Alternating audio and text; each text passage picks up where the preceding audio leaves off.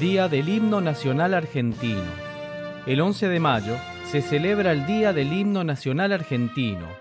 La Asamblea del año 13 sancionó como tal a la Marcha Patriótica, cuya letra fue escrita por Vicente López y Planes y su música compuesta por Blas Parera. En 1860, Juan Pedro Esnaola realizó algunos cambios en la música basándose en anotaciones manuscritas del compositor. El himno fue interpretado por primera vez el 14 de mayo de 1813 en la casa de Mariquita Sánchez de Thompson, quien lo entonó. Originalmente fue denominado Marcha Patriótica, luego Canción Patriótica Nacional y, posteriormente, Canción Patriótica.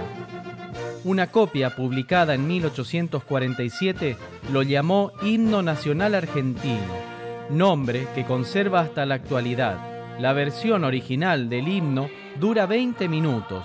En 1924 fue abreviado a entre 3 minutos 30 segundos y 3 minutos 53 segundos.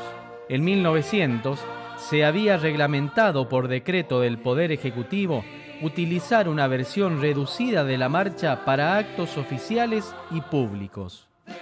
Por el decreto número 10.302 del 24 de abril de 1944, la marcha fue aprobada como himno. Su versión vigente corresponde a la transcripción realizada por Luis Lareta, que se ajusta a lo acordado el 25 de septiembre de 1928 por el Poder Ejecutivo de la Nación.